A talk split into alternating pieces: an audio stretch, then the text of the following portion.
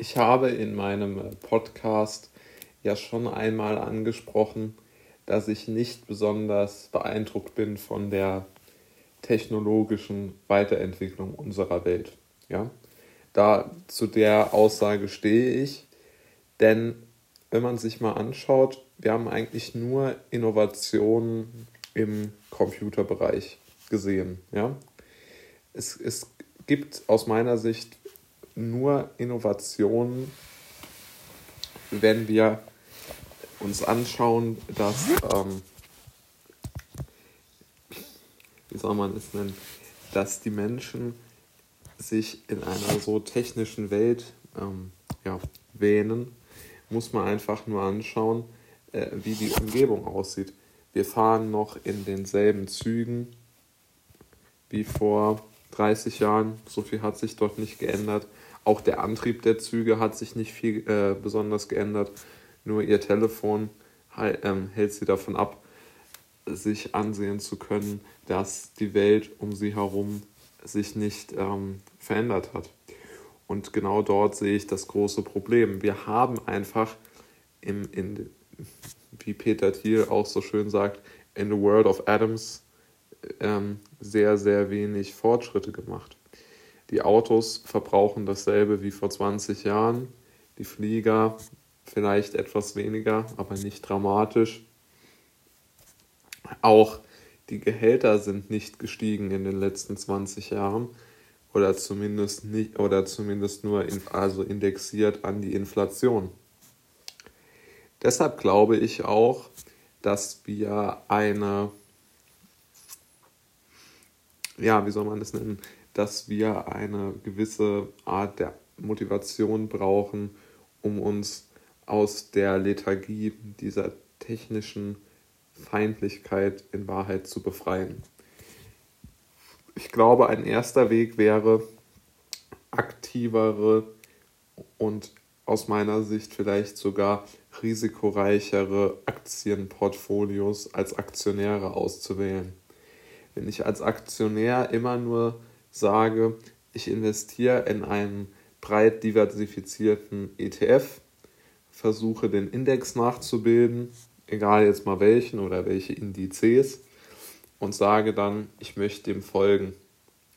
Dann sage ich ja so ein bisschen, ich habe keinen Plan für die Zukunft, aber sie wird schon irgendwie gut. Ja, so eine Mischung aus Gottvertrauen und unkonkretem Optimismus. Ja, es, es wird einfach gut. So ein bisschen wie vielleicht aktuell unsere Bundesregierung. Obwohl die hat eher einen unkonkreten Pessimismus. Es wird einfach eher schlechter. Aber jetzt bleiben wir mal dabei. Ähm, also ich glaube, diese Indizes, die ich ja prinzipiell auch nicht schlecht finde, wenn man die nachbildet mit einem ETF, aber damit sagt man einfach, ich weiß einfach nicht, was in Zukunft sein wird. Ich versuche so gut ich kann, aber ich weiß es nicht ehrliche Antwort.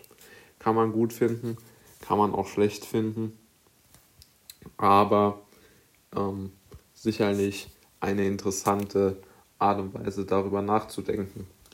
Dann, der, wenn man jetzt sagt, wie, was ich mir jetzt, äh, oder was, was man vielleicht ja auch denken könnte, ich investiere nicht breit, sondern ich investiere spitz.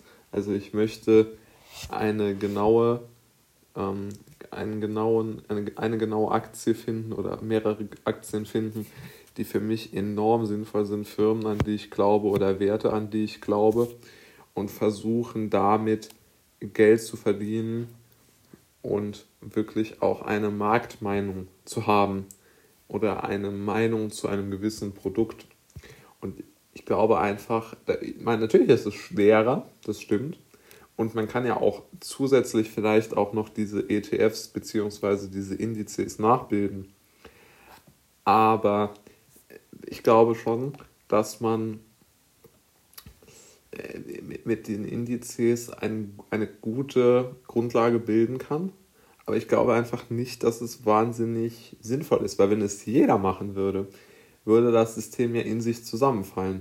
Weil jede, jede Rendite wäre dann wegarbitriert, ja, wenn, wenn einfach 100% der Deutschen, 100% der Weltbevölkerung sagen würden, ich wette darauf, dass die Aktien oder dass sich die Indizes, weiß ich nicht, in 30 Jahren einfach nach oben bewegen, dann kann ich das schön ausrechnen.